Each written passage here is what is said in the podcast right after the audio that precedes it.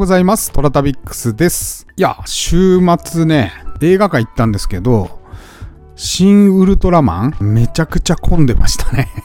新ウルトラマンは見に行ったわけじゃないんですよ、僕。で、僕はドクター・ストレンジのマルマルチバース・オブ・マットネスを見に行きました。うん。あの、アベンジャーズのやつね。で、僕別にアベンジャーズには全然興味ないんですけど、サムライミーっていう監督が非常に好きでですね、もうすごいんだよ、この人。これサムライミーは別でサムライミーの話しますね、今度。うん。資料の腹渡が僕は大好きで、資料の腹渡、資料の腹渡2、それから資料の腹渡3のキャプテンマースーパーマーケットという作品がありまして、うん、これが非常に好きでございまして、まあ、カルト映画ですよ。B 級カルト映画です。はい。低予算でどんだけ面白い映画を作れるかっていう、このクリエイターのね、心をくすぐるような作品を作ってまして、やっぱね、まあ今回見に行ってカメラワークとかも非常に素晴らしかったし、話もなんかぶっ飛んでて、絶対この人頭おかしいなと思ったし、でもなんかそう思える、未だにね、そう、年取ってますけど、62歳かな。うん。そう思えるような作品を輩出されていて、こびてない、なんかハリウッドの中でもちょっと異質な作品を作ってらっしゃる監督で、私は非常に尊敬をしております。まあ、興味があったら皆さん見てみてくださいよ。ちょっと長くなりましたが、えー、天に軌道があるごとく人それぞれに運命というものを持っております。この番組はフォロワー30万人、日本全国を旅するインスタグラマートラバッタ、うん、トラタビックスが懐かしい街並みをご紹介したり、旅のよもやま話をすることで奥様の心の悩みを解決する番組でございます。ちょっと噛んじゃいましたね。うん、残しときます、これは。てなわけで、毎朝7時に更新、私のインスタトラタビックス、今朝の1枚ですけれども、えー、今朝は京都の浄瑠璃寺でございます。えー、浄瑠璃寺の寺号は三重の塔があるんですが、ここの内陣に安置されている薬師如来の浄土、えー、浄瑠璃世界から来ているそうです。浄瑠璃寺はいいですね。仏像も非常にいいですし、それからお庭が非常に素敵でございます。ここのエリアは、えー、奈良とそれから京都の県境のになるんですが、だからちょっとね、京都の観光からは外れる場所ですが、それでもですね、紅葉の時期とか、それから紫陽花の時期なんかは非常にいろんな方が訪れておりますね。うん。そのお庭なんですが、池を中心に東に薬師仏、西に阿弥陀仏を配した庭園が見どころでございます、えー、極楽世界をこのように表したもので、本堂は横に長く9体の阿弥陀如来を安置しております。えー、この平安時代に、えー、京都を中心にこのような堂っていうのが30以上あったらしいんですが、すべてなくなってここしかないんですね。京都の中心街っていうのは戦争が多くてですね。で、焼けてますからね。そこがやっぱり京都と奈良の違い。うん、私は奈良派なんですが、うんうん、当時のまま現存するのはここの浄瑠璃地だけだそうでございます。これね、岩泉寺っていう紅葉と紫陽花で有名なお寺が近くにありまして、この岩泉寺から浄瑠璃寺に歩いてみると非常にいいですよ。うん。散策するのにちょうどいいぐらいの距離でございまして、えー、まあ、岩泉寺から始めてください。岩泉寺から始めて、まあ、ある程度歩いて、えっ、ー、と、石仏なんかも多いので、で、浄瑠璃寺まで行って、で、そこの近くにうまい蕎麦屋があるので、そこで食べてください。えー、紅葉だけじゃなくて、紫陽花もおすすめなので、これからの時期なんかもおすすめでございます。はい。てなわけで、今日は月曜日なので、ラジオメッセージ、先週いただいたラジオメッセージをちょいちょい紹介していきましょう。はい。ではまず、リリーさんから、えー、トラタビックスさんこんばんは。こんばんは。えー、今日の放送の遠くへ行きたいは名曲ですね。私も大好きな曲で、思い出にもつながる曲です。一人旅はよく行っていたので、夕暮れ時などに聞いたらたまらないです。本当歌詞が胸に染み入りますね。えー、放送を聞いた後聞きたくなり、たまたま YouTube で厚見清さんの語りから入る曲を見つけて一人でうるうるしてました。今日はうるうるからの貴重な情報のカツラ小話でしたね。私が出会った黒マジックヘアの紳士はアートネイチャーの関係者かもと思えてきました。えー、涙あり笑いありの日本大百科毎日楽しいです。リリーさんいつもね、ありがとうございます。うん、最近はリリーさんからのお便りがめちゃくちゃ多いので、ありがたいです。こうね、話すことはいっぱいありますから。そうね、えー、遠くへ行きたいはね、ぜひぜひ皆さん聞いてくださいよ。知らない街をってこうね、歩いてみたいってこう、なんかこう、染みますよ、すごい。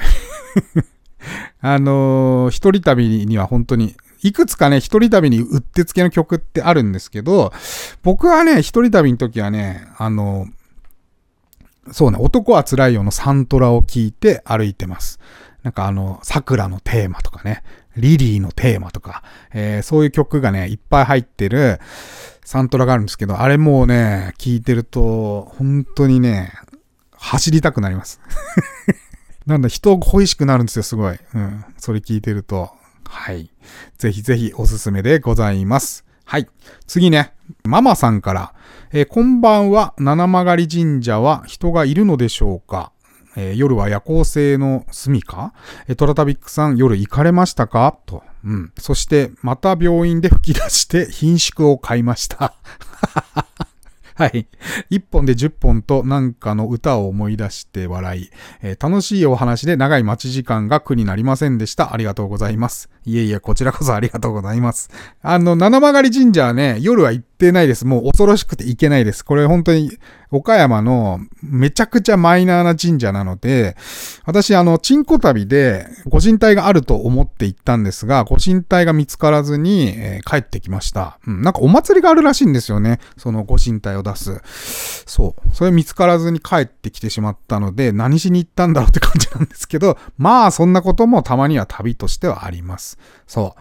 してね、病院で吹き出す方、よくいらっしゃるみたいですね。最近夜聞く方とかね、病院で、あの、聞いて吹き出しちゃうみたいな話を聞くんですけど、まあ、気をつけてくださいよ。うん。あの、そう。俺の友達も結構聞いてて、ニヤニヤしちゃうらしいんですよ。いろんなとこで。あの、ヘッドホンで聞いてるとね。だからまあ、気をつけてください。まあ、いいことなんじゃない？毎日笑ったらね。はい。それから、えー、純子さん。えー、島温泉の写真に関して、えー、この景色を見るとほっとしますね、えー、日本の素晴らしさを表した素敵なロケーション、え感性と技術がすごいですね、と。うん。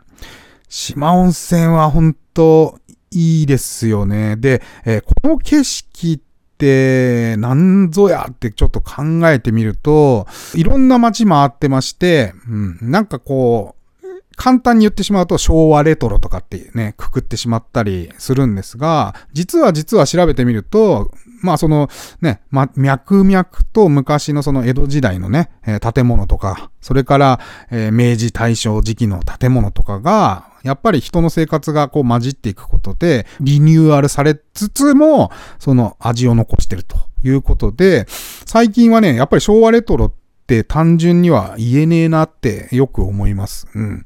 で、この島温泉もね、うんと、看板の漢字とかね、フォントを見ると、やっぱり昭和レトロな感じもしつつ、立ってる旅館のあたりとかを散策したり、温泉入ったりして、よく見ると、あ、この要素の上にこれが被ってんだな、みたいなことをよく感じますね。うん。なかなか島温泉いいんで、関東の方はぜひぜひ行ってみてください。はい、次。かずえさん。これもうね、おばあちゃまからいただきましたよ。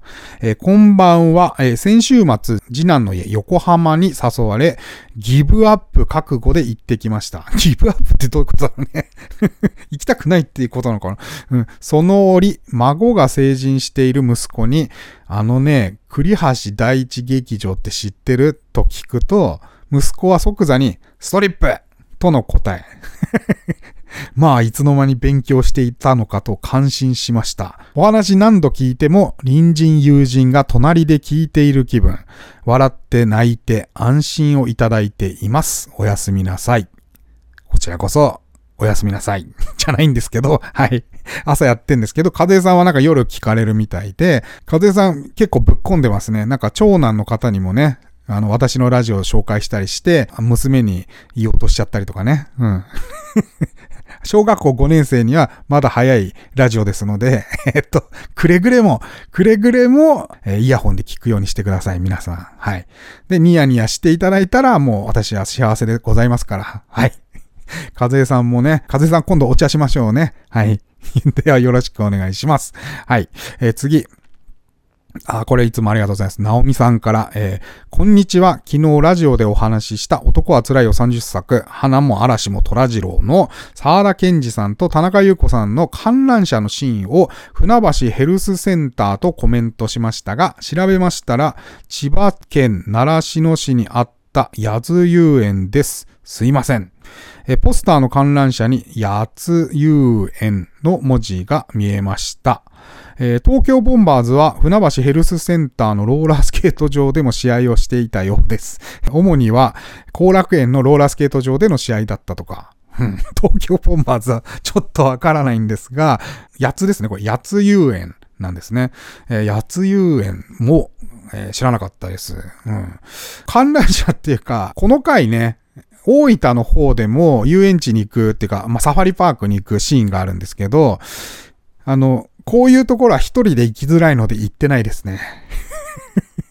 大分は、そうだ、思い出した。大分はサファリパーク一人で入りました。なんか、サファリパークって一人で行くと手持ち無沙汰っていうことに気づきました。もうね、なんか、猛獣とか見て、見て終わりなんですよね。なんかこう、一人だから観察しようとかあんまり思わないし、盛り上がらないじゃないですか。隣に誰もいないし、うん。が、冷めた感じで、あの、見てましたね。だからね、なんか、どんどんどんどん、もう本当に申し訳ないんだけど、前の車にね、どんどんどんどんね、圧力かけちゃうんですよ。はい、もう見終わりました。はい、次、みたいな感じで。で、ね、前の家族連れはさ、うわー、ライオンだ、すごいねとかね、ゾウ、ゾウ、あそこにゾウがいるよとかね、言って盛り上がってんのに、申し訳ないなとか思いながら、めっちゃ、はい、はい、次、はい、次みたいな感じで見たので、えー、そんな思い出があります。うん。ゆ、そっちのね、なんか遊園地に行くシーンもあるんですけど、そっちの方は実は、遊園地の方は見てないね。えー、本当にサファリパーク一人で車で行って入ってすぐ帰ったみたいな、えー、感じでございました。ナオミさんありがとうございます、いつも。はい。次、陽気さん。城崎温泉好きですと。えー、全部回ってフラフラになったことがあります。飲みすぎてヘベレケでスマートボールをした記憶だけが残っています。これヘベレケでスマートボールってもうどんななっちゃってんだろうね。小学生の時とか作りました？スマートボール。あれをコーンってやって、ヘベレ系だともう弾が3個とか4個に見えちゃったりするんですかね。まあ、わかりますよ。このテンションが上がり具合ね。城崎温泉酒飲んで、で、風呂入って、あの、ヘベレケで歩き回るのは非常に心地よさそうだなぁと思います。夏場か冬に行きたいですね。また、うん。城崎はちょっと宿泊してないので、次回は宿泊したいと思います。というわけで皆様からのいろんなメッセージをお読みしました。実はね、えー、いろいろまだ残ってるメッセージがあるんですが、えー、なんか私の話しやすそうなネタを拾って今回話させていただきましたが、また、えー、機会改めてね、残ってるメッセージいろいろありますのでご紹介できればと思っております。てなわけで、えー、今日はここまで。えー、トラタビックスは皆様からのお便りをお待ちしております。えー、オーディのお便り機能からいただいても結構でございますし、私のインスタアカウント、toratabix の方に、えー、DM またはコメントいただいても構いません。